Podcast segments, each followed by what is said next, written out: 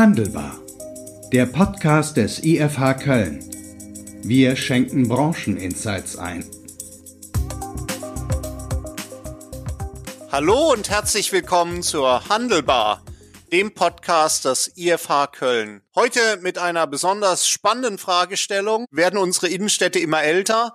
Und einem besonders spannenden äh, Gast, nämlich meinem lieben Kollegen Dr. Markus Preisner, der auch unsere aktuelle Studie, brandaktuelle Studie Vitale Innenstädte äh, verantwortet hat. Hallo und herzlich willkommen, Markus.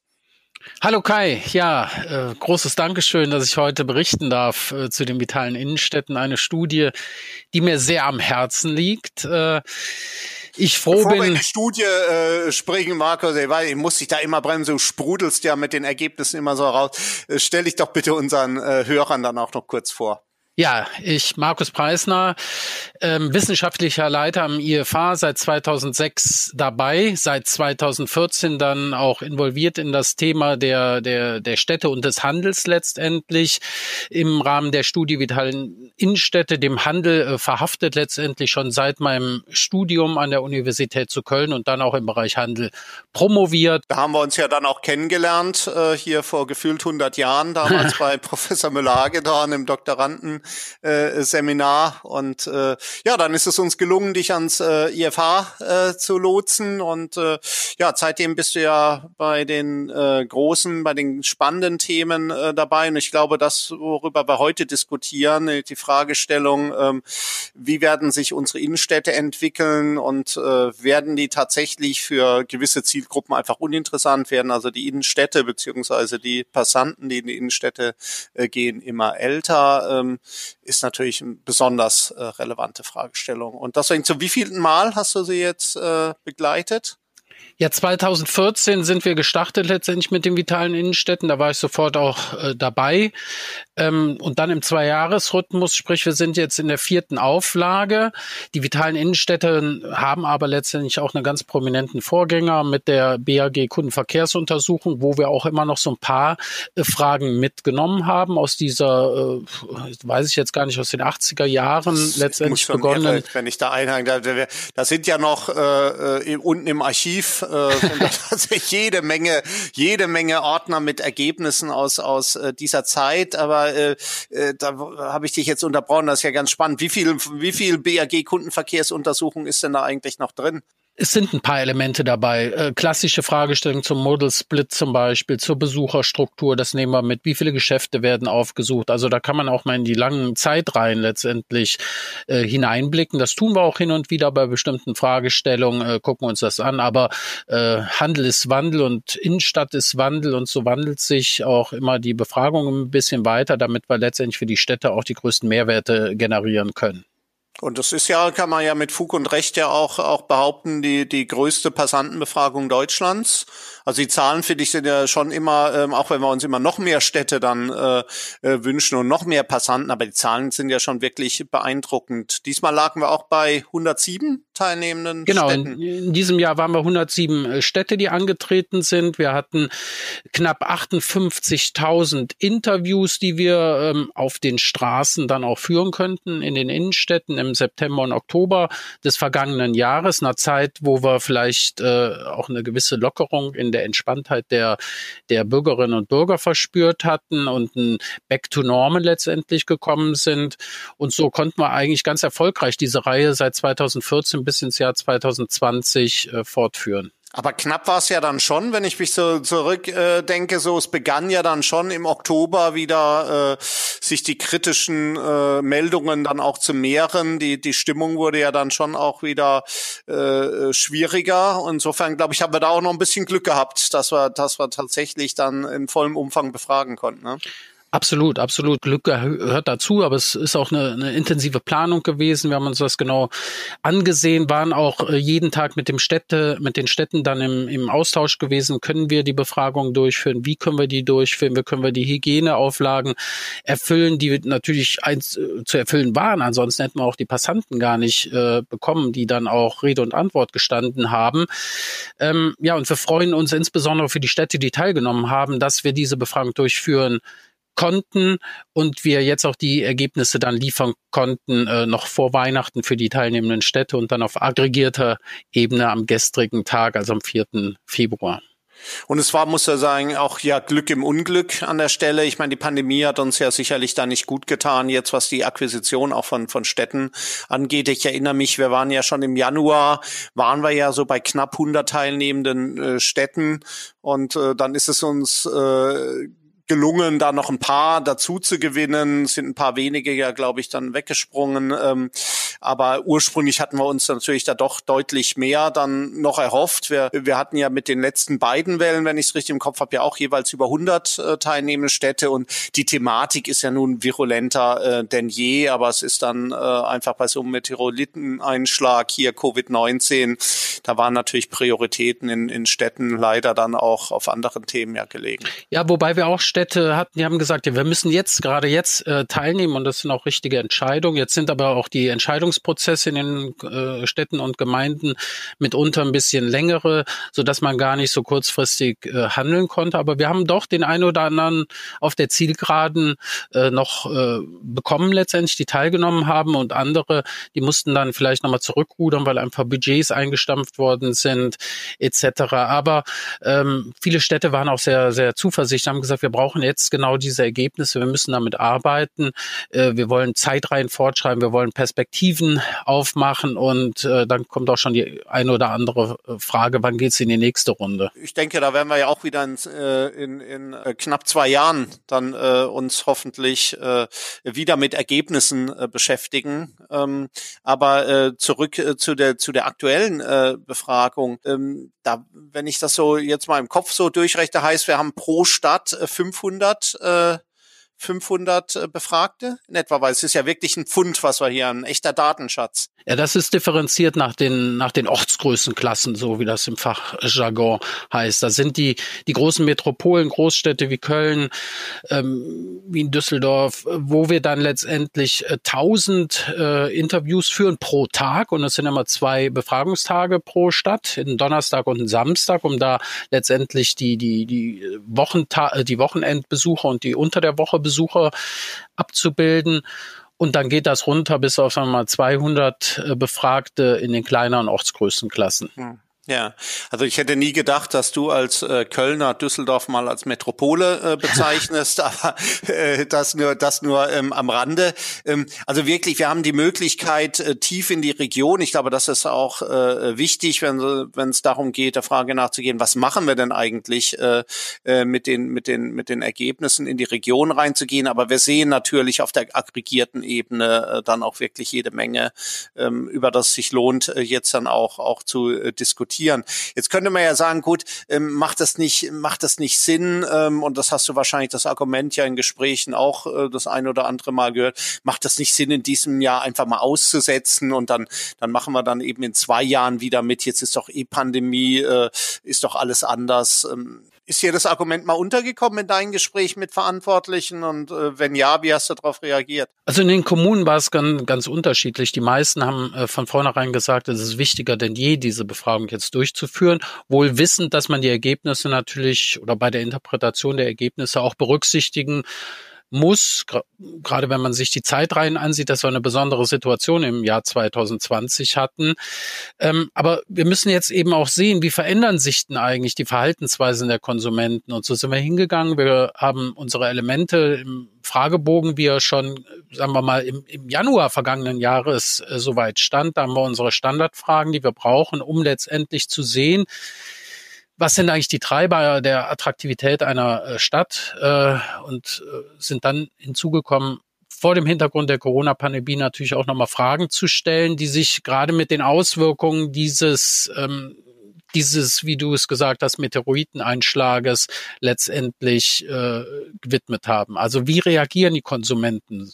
Äh, abgesehen von dem, was wir aus den, aus den Ergebnissen generell ablesen, auch nochmal ganz explizit ein ganz neues Thema dann in den Fokus zu rücken. Und da waren dann sehr viele Städte sehr dankbar dafür, dass wir das aufgenommen hatten. Denn wir haben in der Befragung ja auch immer noch mal so stadtspezifische Sonderfragen, die jede Stadt selber formulieren kann. Und die hätten alle Corona-Fragen abgestellt. Äh, und so haben wir die schon integriert in die Gesamtbefragung, so wir auch hier wieder einen, äh, die Riesenstichprobe von knapp 60.000 Interviews haben. Und wir haben die Möglichkeit, hier zu differenzieren zwischen den einzelnen Städten, die 107 Datenpunkte, die wir auf der aggregierten Ebene dabei beispielsweise haben. Also ich würde ja auch auch sagen, ähm, es macht schon deswegen keinen Sinn, äh, hier teilzunehmen an, an äh, in, erst in zwei Jahren, äh, weil wir gar nicht wissen, ob dann es überhaupt noch äh, wirklich äh, Mehrwert bieten kann, weil dann vielleicht ähm, auch schon der Zeitpunkt verpasst ist, wo man noch handeln kann, weil wir wollen ja auch mit den Ergebnissen äh, die, die Kommunen dann auch befähigen, die Städte befähigen, äh, dann äh, passantenzentrierter, wenn man das so sagen darf, ja zu agieren, äh, besser zu werden, ähm, weil wir ja doch sehen, und äh, da können wir ja schon mal vielleicht zu ersten Ergebnissen überleiten, der Druck auf den Innenstädten ist groß. Wir haben ja im vergangenen Jahr pandemiebedingt natürlich einen besonders starken Rückgang der Frequenz festgestellt, selbst an Hochfrequenzstandorten, Köln, Hohe Straße, Schildergasse. Ich glaube, wenn ich es richtig im Kopf habe, du hast die Zahlen sicherlich besser äh, äh drauf, waren das aber so um die 25 Prozent weniger Frequenz das ganze Jahr über. Das ist ja, ist ja nun schon mal eine klare, eine klare Ansage. Und ähm, insofern äh, ist es ja aber nur eine Fortsetzung in vielen Fällen von Entwicklungen, die wir vorher gesehen haben. Wir sehen ja schon diesen Frequenzrückgang und ich glaube, der Handlungsdruck ist doch jetzt in den, in den Kommunen eigentlich äh, enorm. Und da kann ich dann nicht sagen, ich warte jetzt noch mal zwei Jahre und dann kriege ich da vielleicht Daten und dann kann ich basierend auf den Daten ja dann auch vielleicht was verändern, weil ich glaube, man muss ja jetzt dann auch schon äh, direkt dran. Ne? Absolut, absolut. Der Handlungsdruck ist absolut gegeben. Strukturwandel findet schon lange statt. Online-Hype äh, findet schon lange statt. Verändertes Konsumentenverhalten, Frequenzeinbruch ähm, in den unterschiedlichsten Lagen, auch in den 1a-Lagen. Das ist Realität. Das war auch Realität schon im äh, vorletzten Jahr gewesen und das wird jetzt nochmal beschleunigt, äh, vielleicht auch verschärft an der einen oder anderen Stelle und deshalb ist es wichtiger denn je. Und du hast eben schon die, die Frequenzrückgänge angesprochen, die haben wir uns auch nochmal angesehen, haben da auf Daten von, von High Street dann auch äh, zurückgegriffen. Da hatten wir auch bei den Standorten, wo Daten für 2019, 2020 vorlagen, insgesamt einen Rückgang von 33 Prozent in dem äh, ganzen Jahr. Und wenn wir uns dann nochmal bestimmte Tage zum Beispiel rausgreifen, wie den Black Friday, wenn wir uns da den ersten Adventssamstag äh, ansehen, wo wir letztendlich Daten verglichen haben, wo wir uns den September verglichen haben, sehen wir eine, eine große Bandbreite und zum Teil halt noch deutlich stärkere äh, Einschläge, wo es dann über 40 Prozent Einbußen gegeben hat. Und das ist schon enorm an solch wichtigen Tagen für den Handel letztendlich. Ja. Ja, und vielleicht äh, äh, zwei Sachen, bevor wir zu ersten Ergebnissen kommen und deine Einschätzung äh,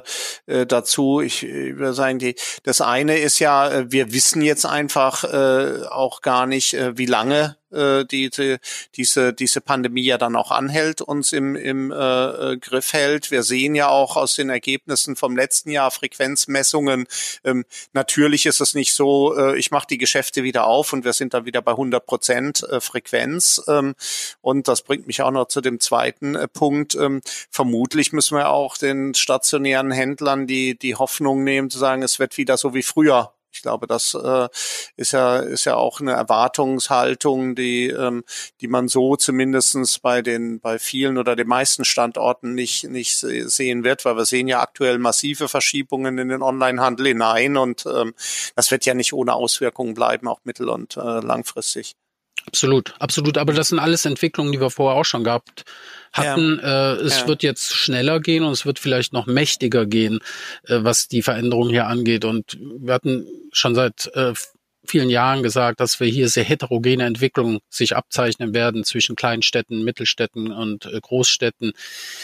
Und da muss jede Stadt letztendlich ihren Weg finden. Und da sind die, die Daten, die wir hier generieren, eine Hilfestellung. Aber das Machen, das Tun, äh, auch wenn wir das mit unterstützen können, äh, das müssen die Städte schon selber wollen und die dortigen Akteure und äh, und dann muss man es auch mal in die Hand nehmen. Und das kann einmal sein, man, man schafft neue Angebote und es kann mal sein, dass bestimmte Angebote auch zurückgefahren werden müssen, äh, dass Fußgängerzonen äh, eingedampft werden müssen, äh, komprimiert werden müssen, um letztendlich dann wieder dahin zu kommen, äh, zu der Ausgestaltung von Innenstädten oder innerstädtischen Handelszentren, Standorten, die genau den Anforderungen der Zielgruppen dann auch entsprechen.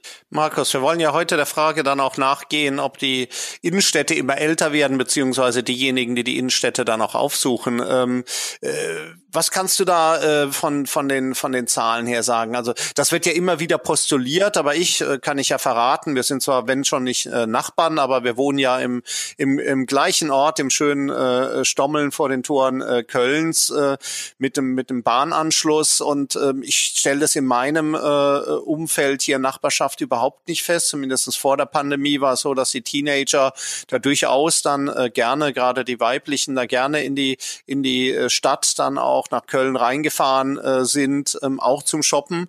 Ähm, äh, trotzdem wird ja immer wieder passiert, das ist eigentlich Shopping äh, in, in Innenstädten, das ist eher was für alte Leute, äh, Junge wollen das gar nicht, Junge wollen nur online einkaufen.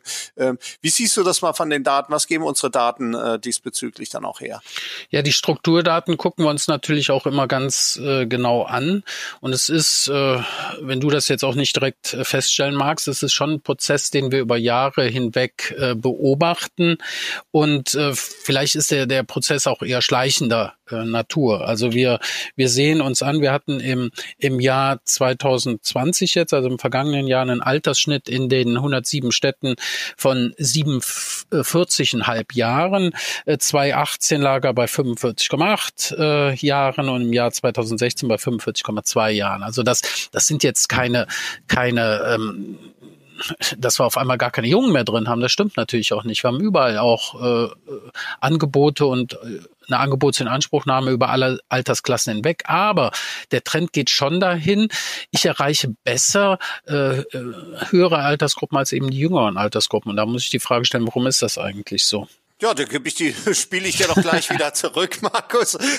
warum, warum, warum ist das eigentlich so? Gibt es irgendwas, was wir aus den, aus den Zahlen äh, sehen äh, können, äh, äh, dass es so ist? Ich meine, ein, ein äh, Punkt äh, wäre ja, wäre tatsächlich wahrscheinlich, das Produkt allein äh, reicht in vielen Fällen nicht aus. Produkte kann ich online einkaufen, ganz, ganz bequem. Äh, die, die legend, fast schon legendären Zalando-Partys, gerade am Anfang, äh, als Zalando frisch in den Markt Markt auch reingekommen äh, ist. Und jetzt hat sich ja da auch ein Einkaufsverhalten, gerade auch im, im, Fashion-Bereich, der ja in vielen äh, Fällen jetzt gerade die Zielgruppen ja in den, in den stationären Handel, in die Innenstädte ja gebracht hat, stellen wir einen sehr hohen Online-Anteil fest. Im letzten Jahr natürlich nochmal deutlich, äh, deutlich angestiegen. Da sind wir ja bei vielen Produktkategorien 25, 30, gar 35 äh, Prozent und mehr Online-Anteil. Äh, das könnte ja ein Indikator sein, dass man sagt, gut, äh, für diese diese Zielgruppen reicht offensichtlich das Produkt alleine äh, nicht aus in einer Welt, wo ich ganz gemütlich äh, auf dem Sofa mit dem, mit dem Smartphone ähm, alle möglichen Marken einkaufen kann. Ja, absolut. Und da, da kommt genau diese Alterskomponente auch wieder rein. Also die Möglichkeit des Online-Einkaufens ist natürlich eine ganz wesentliche. Wenn wir uns da ansehen, über die gesamten Innenstadtbesuche haben wir rund zwei Drittel oder genau zwei Drittel sind sogar der Innenstadtbesucher, die kaufen eben auch online ein. Und ein Stück weit äh, gibt es dann welche, die sagen, ja, ich äh, kaufe äh, online ein, fahre aber noch genauso häufig in die äh, Innenstadt das sind immer äh, immerhin noch knapp jeder äh, zweite, aber rund jeder fünfte sagt, ja, ich fahre letztendlich seltener in die Innenstadt. Wenn man das dann im, im Altersvergleich sich ansieht, dann haben wir halt bei den jüngeren ähm, Innenstadtbesuchern nicht mehr dieses Fünftel oder 20 Prozent, sondern wir haben 35 Prozent, die sagen, ich fahre seltener. Das heißt, sie kommen per se erstmal seltener in die Innenstadt, weil sie eben auch online einkaufen und wir haben nicht nur diese Auswirkung auf das, auf die, auf die Frequenz, sondern wir haben auch äh, Auswirkungen auf das, was sie dort letztendlich dann machen, wenn sie in der Innenstadt sind. Und das schlägt sich auf zwei Ebenen wieder. Sie fahren in die Innenstadt, aber vielleicht gar nicht zum Einkaufen. Das heißt, dieses Einkaufsmotiv, warum ich eigentlich eine Innenstadt aufsuche, das schwindet oder ist deutlich signifikant äh, niedriger bei jüngeren Altersgruppen als bei den Älteren. Bei den Älteren, da, da sagen über 60 Prozent, ja, ich fahre genau in die Stadt, weil ich hier einkaufen will. Das ist meine, mein erstes Motiv. Und bei den Jüngeren liegen wir da nicht bei über 60 Prozent, sondern wir liegen rund um die 50 Prozent. Und da spielen andere Aspekte eine Rolle. Und wenn man dann noch fragt, ja, und das Angebot, das dir hier angeboten wird, ist das eigentlich gut oder ist das weniger gut? Also wir lassen ja auch immer die, die einzelnen äh, Einzelhandelsbranchen bewerten.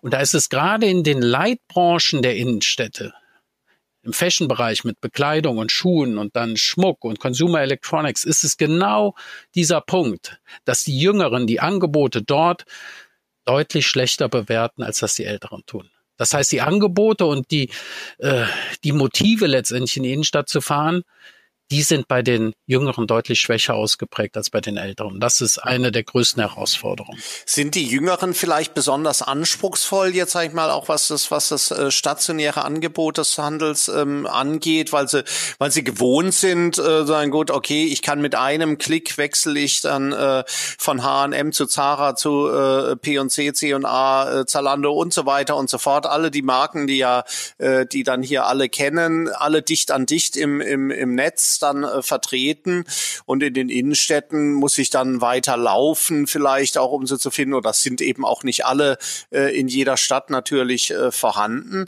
Ist einfach dieser, dieser, diesen, äh, diesen Produkt-Overkill fast schon, den wir ja erleben im, im Netz, trägt der auch dazu bei, dass das ähm, stationäre Angebot einfach immer kritischer gesehen wird bei den Jüngeren? Absolut, da triffst du den, den Nagel schon auf den Kopf. Also die Anspruchshaltung ist deutlich höher.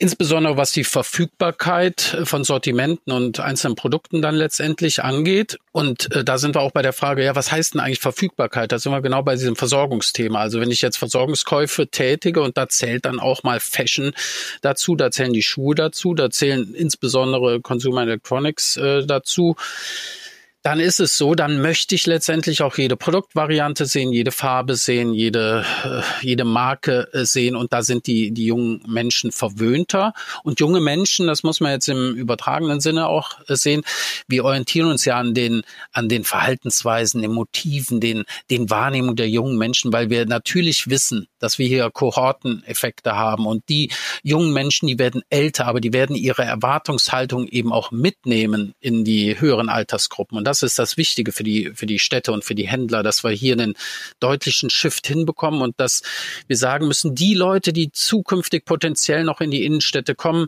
um dort einzukaufen, die werden ganz anders herangehen, die werden euch kritischer sehen. Also passt auf und tut jetzt was, ohne natürlich die bestehenden Kunden zu verprellen.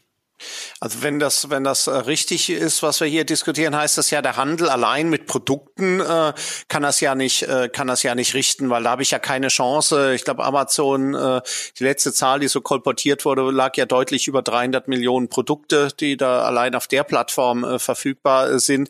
Das kann ich ja stationär, da kann ich ja gar nicht äh, gegenhalten. Also könnte man sagen, auf der Produktebene höchstens eine, eine Kuratierung von von Handelsangeboten, dass ich halt nicht äh, nicht alle Produkte habe, aber dann eben doch genau die, die richtige Auswahl. Es könnte ja vielleicht ein, ein, ein Modell sein und, und das andere geht ja wahrscheinlich auch dann über den Handel hinaus, dass ich sage, ich muss wirklich in Erlebnis investieren, ich muss vielleicht in Gastronomiekonzepte ähm, auch äh, investieren, weil nur dann, wenn es mir gelingt, äh, wirklich eine Erlebniswelt vielleicht zumindestens insgesamt als Innenstadt dann äh, zu bieten, werde ich da überhaupt noch eine Chance haben, äh, weil ja Versorgungskäufe Verkäufe, denke ich, zunehmend äh, ohnehin schon verloren sind bei dieser jungen Zielgruppe.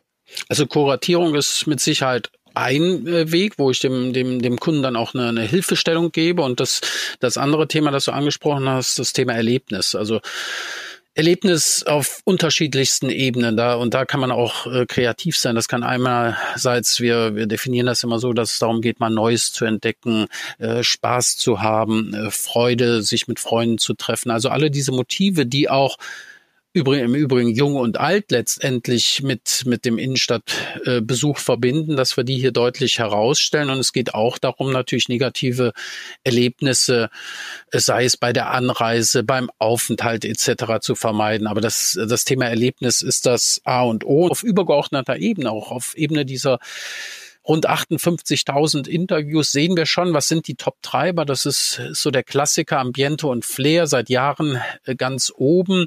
Einzelhandel spielt hier auch immer noch. Das ist das, das Top-Argument dafür, in die, in die Städte zu kommen, altersgruppenübergreifend, stärker ausgeprägt eben bei den Älteren als bei den Jüngeren. Und dann drittwichtigste Komponente in dem Zusammenspiel ist das Thema Erlebnis.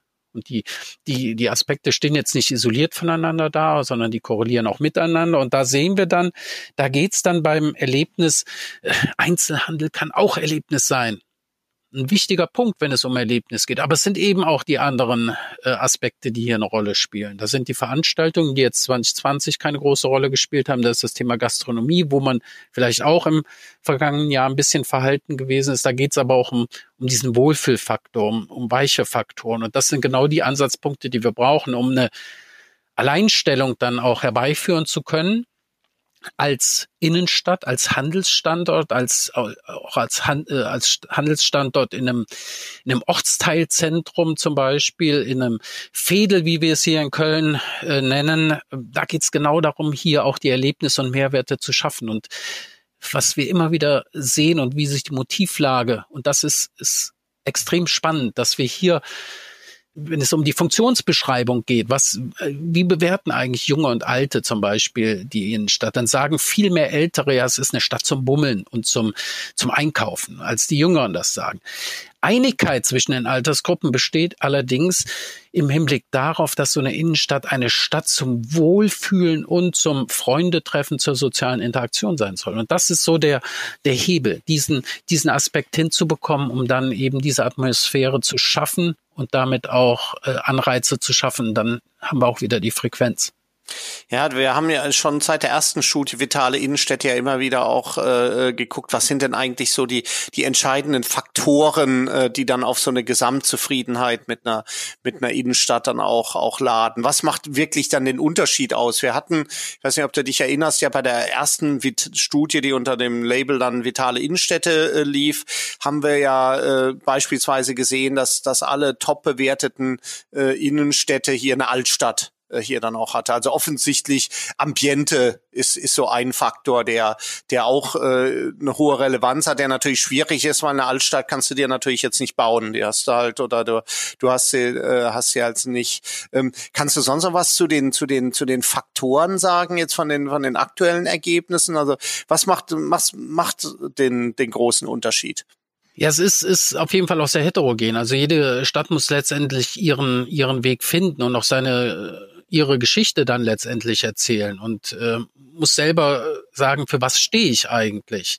Und da kann einerseits natürlich der Handel ein Schwerpunkt sein, da kann der äh, das Gastronomieangebot einen Schwerpunkt darstellen. Ähm, es kann aber auch sein, dass die Sehenswürdigkeiten im Fokus stehen und das, das ist so ein Punkt, der, der stark einzahlt zum Beispiel auf das Thema des Erlebnischarakters einer Stadt. Und da muss man sich jetzt, äh, kann man sagen, gut, äh, gibt sie eine Stadt, die hat viele Sehenswürdigkeiten, inszeniert die aber nicht wirklich richtig. Also lässt die letztendlich am, am, am Straßenrand irgendwie verkommen, erzählt keine Geschichten darum. Da gibt's andere Städte, die haben relativ wenige Sehenswürdigkeiten, so im, bei objektiver Betrachtung, die erzählen aber Geschichten.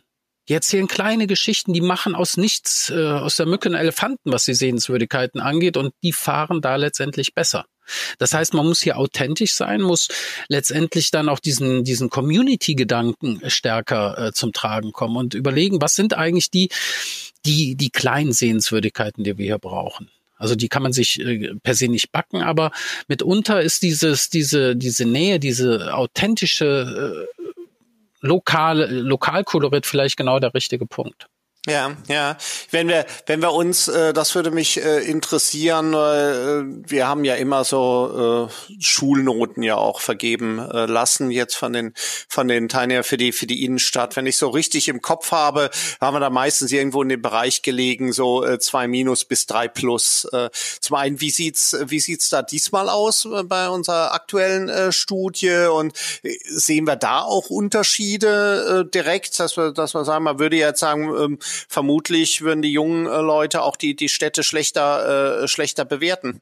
Also was wir insgesamt sehen, wir liegen auch in einem ähnlichen Bereich. Das liegt natürlich auch immer an so einer Mittelwertbetrachtung. Aber ein bisschen haben wir uns verbessert. Also sind jetzt nicht mal bei der 2,6, wie es 2018 gewesen ist, sondern sind jetzt bei einer 2,5. Jetzt darf man aber auch nicht in Jubelstürme aus äh, in Überschwang letztendlich verfallen. Ähm, das sind Nuancen, die sich verbessert haben. Könnte es auch sein, dass, äh, äh dass diese, diese Verbesserung von Nuancen auch ein bisschen was damit zu tun, dass wir auch dankbarer sind äh, jetzt, dass es Zufriedenheit als Soll-Ist-Vergleich, dass wir sagen, gut, okay, äh, Hauptsache es ist wieder geöffnet? Das hatten wir im September, Oktober bestimmt. Also die meisten Befragungen sind ja noch im September auch durchgeführt worden, wo es äh, auch wettertechnisch noch mal besser war. Also da hatten wir schon eine gewisse Dankbarkeit. Und das, wir haben die, die, ähm, die Passanten ja auch danach befragt, ob man den lokalen Handel äh, stärker unterstützt und ob man jetzt einfach durch diese Corona-Zeit und den Lockdown im Frühjahr, dass man da anderes äh, Verhalten letztendlich an den Tag äh, legt. Und da gibt es ein paar spannende Aspekte. Das sind die Jüngeren eigentlich, die sagen, ja, gut, da gibt es einen gewissen Anteil, die sagen, ja, das mit dem lokalen Handel, den unterstütze ich jetzt stärker. Aber den stärksten Impact, der geht auch hier wieder in Richtung Online und der geht auch nicht zu den lokalen Online-Marktplätzen, lokalen Händlern, sondern zu den großen Marktplätzen letztendlich. Amazon hast du schon genannt an der Stelle. Die Älteren, die ticken da ein bisschen anders. Die Älteren, die sagen, äh, ja, ich äh, kaufe insbesondere verstärkt oder versuche zumindest die Händler vor Ort zu unterstützen. Das heißt, diesen Local Commerce hervor, äh, hervorzuheben. Und dann wird es eigentlich nochmal spannend, wenn wir uns dann nämlich ansehen, wie, wie, wie performen die einzelnen Städte. Und da haben wir uns mal, wir haben 48 Städte jetzt auch dabei gehabt, die, die waren sowohl 2018 dabei gewesen als auch 2020. Und da haben wir mal die Paarvergleiche gemacht. Was hat sich da eigentlich verändert? Und da sehen wir, verändert sich am ehesten etwas. Ich meine, die Städte haben auch viel getan in der letzten Zeit. Ne? Also es äh, kann man schon mal auch sagen, manche zum Positiven, manche zum, zum Negativen und das schlägt sich da noch in den Bewertungen nieder. Was wir aber feststellen, dass insbesondere die Verbesserung bei den kleineren Städten stattgefunden haben. Und da sind wir bei diesem, bei diesem vielleicht äh, psychologischen Phänomen, äh, wo es darum geht zu sagen, Mensch, dass wir hier noch Handel haben, das ist jetzt gut. Also da, da können wir jetzt äh, schon wieder hier nach Stommeln blicken, Kai. Da äh, hätten wir jetzt die Händler nicht, äh, hätten wir dumm in die Röhre geguckt, äh, hätten wir uns die Slots bei den Lieferdiensten suchen können und äh, wären abgeblitzt vielleicht. Also da ist schon eine gewisse Dankbarkeit und die ist in den kleineren Städten, das lässt sich übertragen dann eben auch auf die Stadtteilzentren etc. Ähm, doch durchaus ausmachen. Also das äh, ist schon so eine These, die vorher im Raum gestanden hatte diesen Bedeutungsgewinn von Regionalität, von Local Commerce, der hat hier auch zugelegt. Und insbesondere dann im zweiten Schritt äh, bei den Älteren. Also es ist so ein zweistufiges Modell. Und äh, um Entwicklungen ja auch aufzuzeigen, um, sag ich mal, auch die, äh, die Beurteilung nochmal auf den, auf den Punkt zu bringen, haben wir ja auch hier in der Studie auf den, auf den Net Promoter Score ja, glaube ich, auch zurückgegriffen. Äh, zunächst mal, äh, willst du kurz erklären und, und gab es da jetzt spannende Erkenntnisse aus deiner Sicht in der aktuellen Erhebungswelle? Ja, Net Promoter Score haben wir das erste Mal reingebracht, weil wir glauben, wir brauchen so eine bewährte Währung auch in einem Stadtkontext und sind deshalb da reingegangen. Was passiert da eigentlich? Es gibt so eine Weiterempfehlungsabsicht und dann wird ein Verhältnis gebildet aus denjenigen, die wir als Promotoren dann bezeichnen. Das sind diejenigen Gruppen, die besonders äh, stark sagen, ja, ich würde es weiterempfehlen. Und dann gibt es eher Kritiker.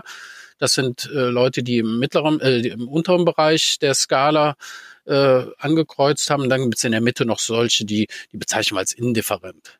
Und dann bilden wir ein Verhältnis aus den Promotoren und den, den, den Kritikern letztendlich und daraus berechnet sich dann einfache Differenzbildung äh, der Net Promoter Score. Ein Tool, was es nicht im Stadtkontext, sondern oder nicht im Stadtkontext bislang gegeben hat, sondern in allen anderen Branchen. Da vergleicht man sich auch sehr gerne und da hat man eine Vergleichswährung letztendlich. Und da kann man sagen, wenn man das so ein bisschen einordnet, das Verhältnis von den Promotoren zu den Kritikern, wenn das im negativen Bereich liegt, also mehr Kritiker als Promotoren, dann ist es ein niedriger NPS und das ist besonders schlecht. Und dann gibt es eben einen Wert, äh, wo die Promotoren die Kritiker übersteigen, äh, in einem geringeren Umfang, das ist ein mittlerer NPS und äh, ist, wenn diese Differenz größer ist, dann haben wir einen hohen NPS. Und von den Ergebnissen her ist erstmal gut über alle Städte gerechnet, äh, haben wir einen Net Promoter Score von 26, das ist gar nicht schlecht.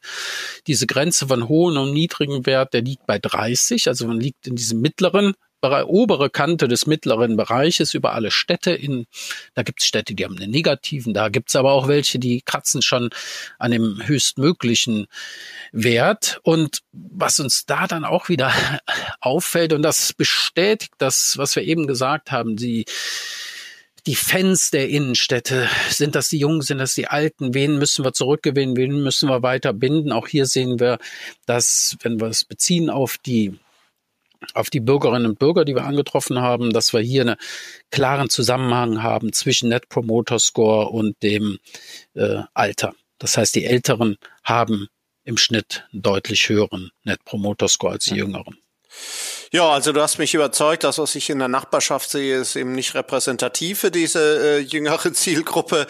Aber wenn wir das jetzt als als äh, Erkenntnis äh, wirklich da auch einen Haken äh, hintermachen und sagen, ja, äh, äh, es wird immer schwieriger, diese junge Zielgruppe hier dann auch noch in die Innenstädte dann äh, reinzubringen, gerade dann auch für den äh, für den für den Handel. Aber auf der anderen Seite wissen wir auch, wenn ich diese äh, Zielgruppe nicht erreiche, ähm, dann wird der Abschmelzprozess insgesamt natürlich äh, vergleichsweise schnell dann ja auch erfolgen. Und insofern ist ja dann die Frage, was können denn die Städte überhaupt machen, um äh, wieder attraktiv zu werden für die, für die, äh, für die jüngere Zielgruppe? Er hat schon gesagt, Altstadt kannst du dir nicht bauen. Äh, ja, du kannst das Stadtteilfest äh, hier mal oder die in, das Innenstadtfest, ein äh, verkaufsoffener Sonntag. Äh, äh, was fällt dir da so, so ein? Was sind denn so die, die Hebel? Oder ist es auch hier so, dass man wirklich sehr, sehr individuell in die, in die jeweilige Stadt äh, gucken muss, sich das anschauen muss und individuelle Maßnahmen dann auch ableiten? Also das Letztere stimmt auf jeden Fall. Also das, äh, man braucht auch Kreativität letztendlich, aber ich brauche auch so ein paar Basics. Und da, äh, ich hatte eingangs schon mal davon gesprochen, es geht auch darum, negative Erlebnisse zu vermeiden. Ne?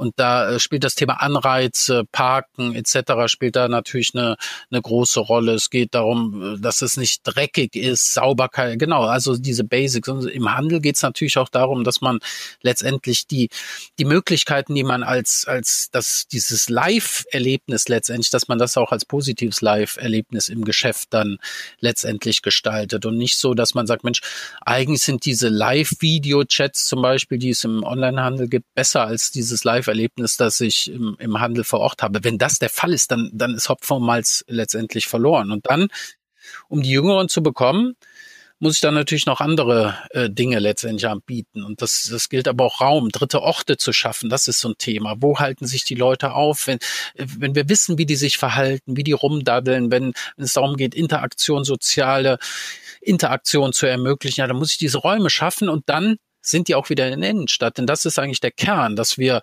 diese Innenstädte brauchen, um letztendlich auch lebenswerte Städte zu haben. Und dass da Handel stattfindet, das ist immer noch eine ganz zentrale Rolle, aber es sind eben auch andere Aspekte.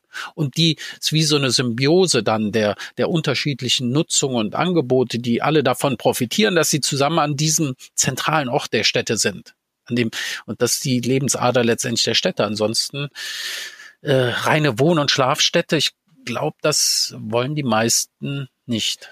Ich blicke ja immer so ein bisschen dann, wenn ich, wenn ich versuche zu antizipieren, was da kommen könnte, blicke ich so ein bisschen äh, auf die, auf die Shopping Center. Ähm, und, und sage, gut, die sind ja zentral gemanagt, die können Entwicklungen ja dann vielleicht auch einfacher äh, vorantreiben, als das eben in Innenstädten, wo du ja sehr viele Stakeholder, sehr viele Akteure hast, äh, machen äh, kannst. Ich denke da ans Alexa, wo ich in so einem Beirat bin, wenn du da durchgehst. Du hast die Bowlingbahn, du hast den, du hast den Fitnesscenter, du hast natürlich natürlich äh, so das Gastronomieangebot, was, was ja immer äh, wichtiger, glaube ich, da geworden ist für die Shopping Center. Sind das so die Elemente, in die, in denen wir denken müssen, äh, dass wir sagen, gut, wir, wir müssen uns halt auch überlegen, was ist attraktiv für junge äh, Leute, um überhaupt aus dem Haus äh, zu gehen bei einer Generation, ich sag mal mit dem E-Gaming und so, die ja häufig äh, jetzt dann auch äh, vielleicht sogar äh, sich schwerer tun, auch für andere Anlässe aus dem Haus zu gehen, als es, als es früher noch der Fall war.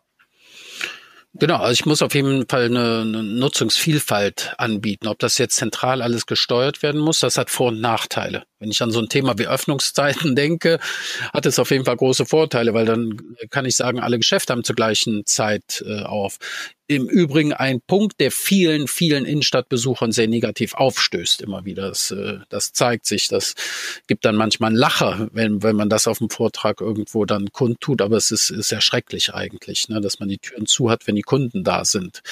Auf der anderen Seite ist diese zentrale Steuerung äh, vielleicht auch nicht genau das, was ich brauche. Dann habe ich vielleicht eine überregional tätige äh, Betreibergesellschaft, die äh, will Skaleneffekte realisieren, macht das überall gleich, hat ihr Muster. Das funktioniert dann ein, zwei Jahre auch ganz gut. Aber ich brauche sehr dynamisch, muss sehr, sehr dynamisch reagieren, so wie, wie, wie eine Genossenschaft letztendlich, der, ja, wie so ein Verein der Genossenschaft, wo die Leute freiwillig zusammenarbeiten, eine, eine interne Charta, ein Selbstverständnis, eine intrinsische Motivier, äh, motiviert sind, letztendlich hier das Beste zu bringen und ständig auf der Suche nach den idealen Lösungen und äh, sehr flexibel dann auch agieren. Das ist eigentlich das, was wir brauchen, was wir auch in, in Projekten immer wieder sehen, wo es, wo es gut läuft, wenn die Leute engagiert sind, die unterschiedlichsten Akteure von Händlern über die Stadt, die Immobilieneigentümer, die, die Vereine, also diesen, diesen Community-Denken viel stärker auszubauen.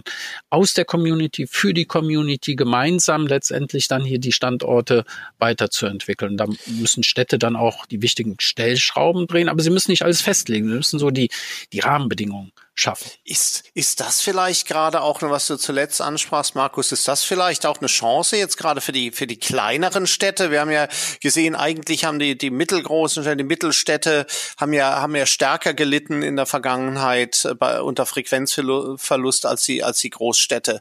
Ähm, ist das vielleicht jetzt gerade auch wieder eine Chance? Ist es eine Chance für unser Poolheim im Vergleich eben zu, zu, zu Köln, dass sie da, dass sie sogar, weil diese, diese regionale Nähe, die Nähe zum Kunden in Nähe zu Vereinen und sonstigen Einrichtungen, die kannst du ja eigentlich in den kleinen Städten ja viel besser darstellen, viel authentischer darstellen als in den großen Städten.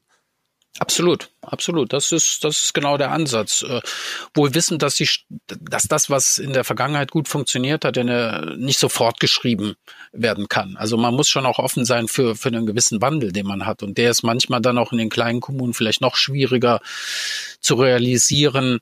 Äh, wo du Pulam ansprichst, ist ein gutes Beispiel. Auch da, da arbeitet man, da gibt's äh, integrierte Stadtentwicklungskonzepte, die entwickelt werden, jetzt auch während der Pandemiezeit, wo man aktiv arbeitet, äh, wo ich mich dann auch als Bürger äh, mal einbringe, um letztendlich, wo ich glaube, ähm, es ist sehr wichtig hier äh, nicht Stillstand zu bewahren, sondern eine Fortentwicklung zu haben. Da haben die kleineren Städte noch stärker, insbesondere die Fehde, weil die noch näher dran sind an den an den äh, lokalen Akteuren ähm, eine Riesenchance, absolut.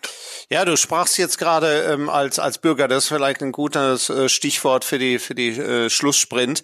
Ähm, was schätzt du denn persönlich an, an äh, Städten, wenn du dich mal so hinterfragst mit deiner Familie so als, als äh, äh, Konsument? Was macht für dich persönlich so diesen, den Unterschied zwischen attraktiven äh, Einkaufsstadt und einer unattraktiven aus? Da gibt's jetzt viele, viele Punkte. Da muss ich in meinem in Gedanken letztendlich die gesamte Visitor Journey durchgehen. Das fängt daran an, wie werde ich informiert, bekomme ich die Informationen, die ich suche.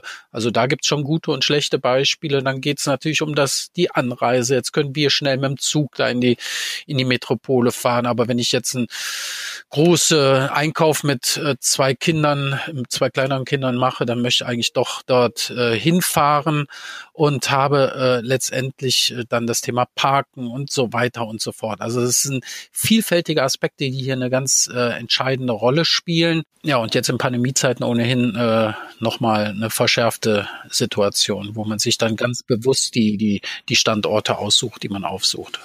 Ja, das äh, wäre sicherlich auch ein Thema für einen eigenen Podcast äh, zu diskutieren, wie tatsächlich die die ne, Pandemie jetzt dann auch äh, mittel- und langfristig auf unser unser Verhalten, Einkaufsverhalten und auf die Städte dann auch auswirkt. Ähm, aber äh, nochmal Frage, was was müsste denn? Äh, wir sehen jetzt diese Faktoren, die du ja in der in der Studie ja dann auch ausführlich dann analysiert hast. Ähm, was wäre für dich denn äh, ein Punkt? Ich gehe mal davon aus, äh, ihr wie wir auch, da kommt doch öfter mal mal der, äh, der Bote von den unterschiedlichen CAP-Dienstleistern eigentlich täglich und bringt irgendein Paket dann auch, auch äh, vorbei.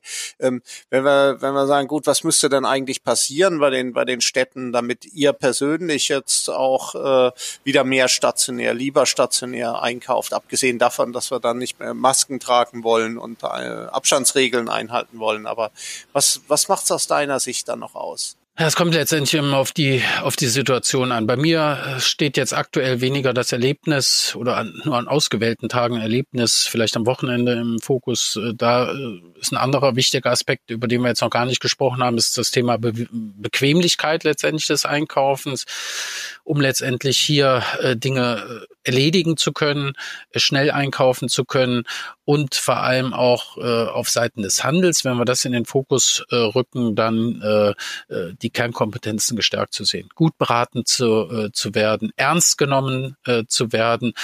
Ja, und wenn die Einkäufe erledigt sind, dann geht es natürlich auch darum, dann, dann wollen die Kinder dann doch wieder äh, bespaßt werden.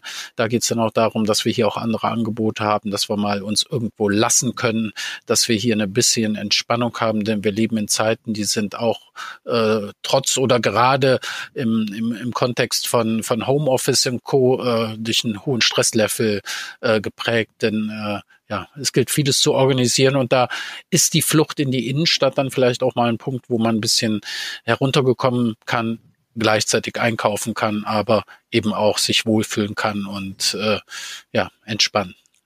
Ja, du hast den Aspekt noch angesprochen, ganz zum Schluss tatsächlich haben wir ihn so explizit nicht erwähnt. Ich glaube, im Prinzip äh, war da auch mit dabei äh, Bequemlichkeit. Ich meine, wir sehen ja die zwei großen Treiber, glaube ich, wenn wir nach vorne schauen für, für Einzelhandelskonzepte, macht es dem Kunden bequem oder biete ihm ein, äh, ein Erlebnis. Ich glaube, für die, für die äh, kleinen äh, Städte, für die, für die äh, Mittelzentren wird es ja häufiger eher das Bequemlichkeitsthema, das Nahversorgungsthema sein, wenn du mir nicht entschieden äh, wieder widersprichst, während es ja dann für die, für die großen Städte vielleicht doch die Chance im, im, äh, im Erlebnis äh, hier dann auch, auch äh, liegt. Pauschal würde ich es bei der heterogenen äh, Ausgestaltung unserer Städte äh, so nicht sagen. Tendenziell könnte man so sagen, aber es gibt auch sehr kleine Städte, die jetzt zum Beispiel äh, über viele Sehenswürdigkeiten und einen hohen Tourismusanteil verfügen. Da, da spielen wieder ganz andere Aspekte eine Rolle. Ne? Aber tendenziell hast du natürlich recht, dass die, die kleinen und Mittelstädte ihren Versorgungscharakter annehmen wahrgenommen werden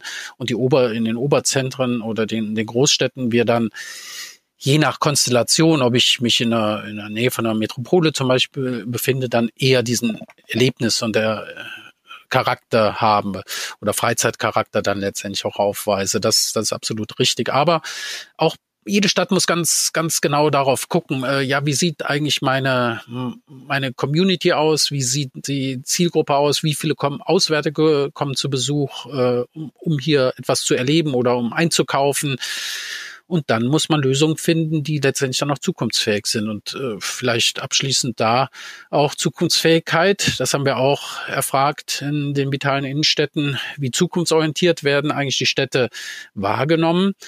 Da sagt rund jeder Zweite, ja, das, das passt schon ganz gut, aber jeder Zweite auch eben nicht. Und das korrespondiert dann auch sehr stark mit dem Digitalisierungs-, mit dem digitalen äh, Reifegrad letztendlich, den man in Städten unterstellt. Auch dort äh, haben wir Defizite.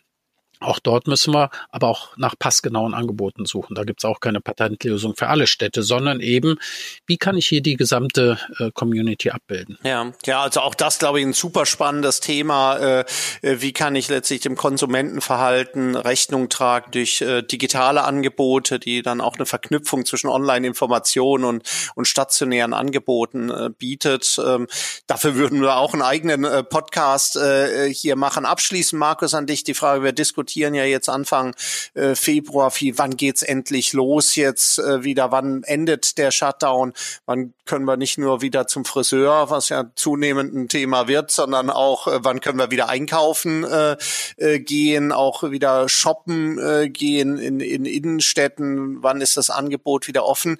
Ähm, von dem Moment an, wann, äh, wenn offen geht, äh, wann bist du wieder mit deiner Familie in der Kölner Innenstadt? Ehrlich gesagt, äh nicht so schnell. Also wir sind da sehr, sehr äh, zurückhaltend und wir können uns nicht auf alle Menschen verlassen, dass die weiterhin diese Abstandsregeln und Co. einhalten. Da ziehe ich dann, und da sind wir vielleicht genau bei dem Punkt, dann lieber der, der Händler, dem ich hier das Vertrauen in, in meiner Umgebung schenke. Ja, ich glaube, das äh, kann ich von unserer Seite hier dann nur unterstreichen. Also die, die Hoffnung, dass äh, in dem Moment in dem äh, dann auch der Lockdown beendet wird, alles wieder so ist wie, wie früher, äh, die glaube ich, die sollte man, die sollte man nicht äh, haben. Es bleibt herausfordernd äh, für den, für den Einzelhändler. Es bleibt herausfordernd äh, für die Innenstädte. Ähm, die Innenstädte beziehungsweise diejenigen, die in die Innenstadt gehen, werden zweifellos äh, immer älter. Eine Entwicklung, die es aufzuhalten äh, gilt. Super Gespräch mit dir. Vielen Dank für deine Insights aus der neuen IFH-Studie Vitale Innenstädte. Vielen Dank, Markus, für deine äh, Vielen Zeit. Dank, Und ähm, ich bin mir hundertprozentig sicher, dass wir zu diesem Thema nicht das letzte Mal auch in, bei der Handelbar hier dann oder an der Handelbar dann auch gesprochen haben. Vielen Dank, Markus. Gerne jederzeit wieder. Bis dahin, bleib erfolgreich und gesund. Und äh, ich darf noch darauf hinweisen, dass wir in 14 Tagen, am 24.02. dann schon wieder den nächsten Podcast äh, haben. Mit niemand geringeren als dem CEO des Babymarkts, Bastian Siebers, mit dem ich äh, sprechen werde zu den Anfängen des E-Commerce, die er dann ebenso wie ich dann auch begleitet hat hier an verschiedenen Stationen und den aktuellen Entwicklungen und dem Erfolg äh, des Babymarktes. Und ähm, bis dahin äh, wünsche ich allen eine gute erfolgreiche, gesunde Zeit. Dankeschön für die Aufmerksamkeit und ein herzliches Tschüss aus Köln.